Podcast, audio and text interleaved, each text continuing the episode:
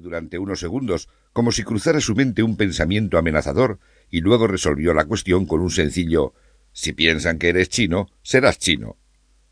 Hubo de nuevo otros instantes de reflexión en los que su madre sorbió pensativa tres cucharadas más de sopa y luego, apuntándole con la cuchara y con un tono indistinguible entre la amenaza, el aliento y la resolución más absolutos, concluyó Te aseguro que vas a ser el niño más chino que has visto en tu vida.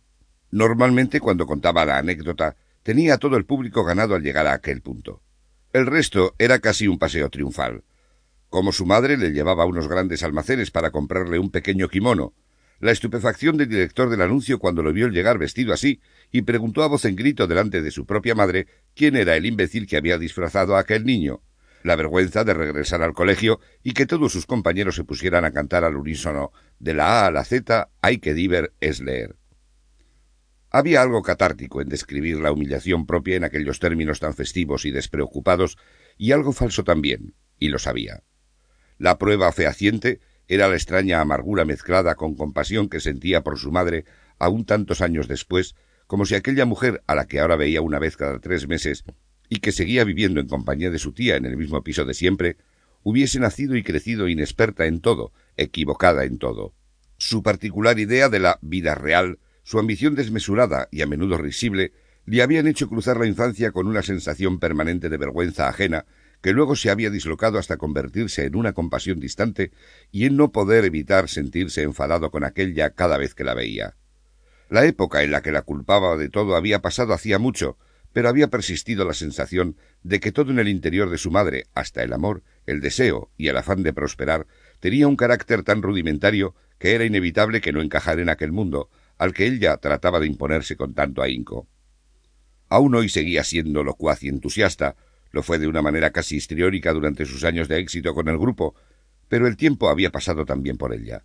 Su boca se había vuelto un poco más tosca, su respiración un poco más breve y sus ambiciones un poco más moderadas. ¿Se podía entender todo aquello en la sencilla anécdota del casting en la enciclopedia de Barrio Sésamo? Creía que sí. En una ocasión había llegado a contarla en una entrevista para una radio, y a la salida de una de las técnicas de sonido se acercó a él y se lo dio a entender. Puedo imaginarme lo que debe ser tener una madre así, dijo. Pero no todos los días, contestó él sonriendo. Ocurrió muy pronto, casi desde el principio. Aquella emoción, aquella sensación de que las cosas se volvían densas en la música, aquella extraña seguridad en su talento, como si no le costara reconocer que su inteligencia iba, de manera natural, mucho más deprisa que la de la mayoría de la gente que estaba a su alrededor. Se pasaba el día componiendo y yendo a la universidad a hacer tiempo y a buscar a gente como él. No le costaba encontrarla. Al igual que el talento para componer era algo que parecía tener siempre en la punta de los dedos, que le había sido regalado. El talento para encontrar a la gente que buscaba lo había desarrollado con eficacia y seguridad. Montó un grupo que se disolvió a los pocos meses porque todo el mundo se creía un genio del rock. Luego otro que duró algo más y con el que grabó varias maquetas volvió a disolverse. Luego llegó el éxito de la manera más inesperada, cuando tenía veintiocho años y había desistido de formar un grupo comercial para crear uno nuevo, con el que no esperaba más que divertirse. Un conocido director de cine utilizó uno de sus temas con motivo central de su película y comenzó a sonar en todas partes, en varios anuncios, en la radio, en casi todos los bares de la ciudad. No se hacía ilusiones porque conocía bien el mundo de la música, pero durante aquellos años disfrutó de aquel éxito menor como alguien al que le ha tocado la lotería inesperadamente, despilfarrándolo todo.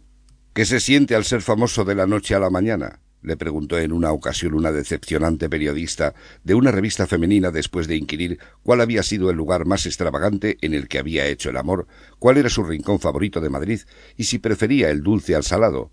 La canción se llamaba precisamente Dulce. Nada en especial, uno sigue siendo el mismo gilipollas de siempre.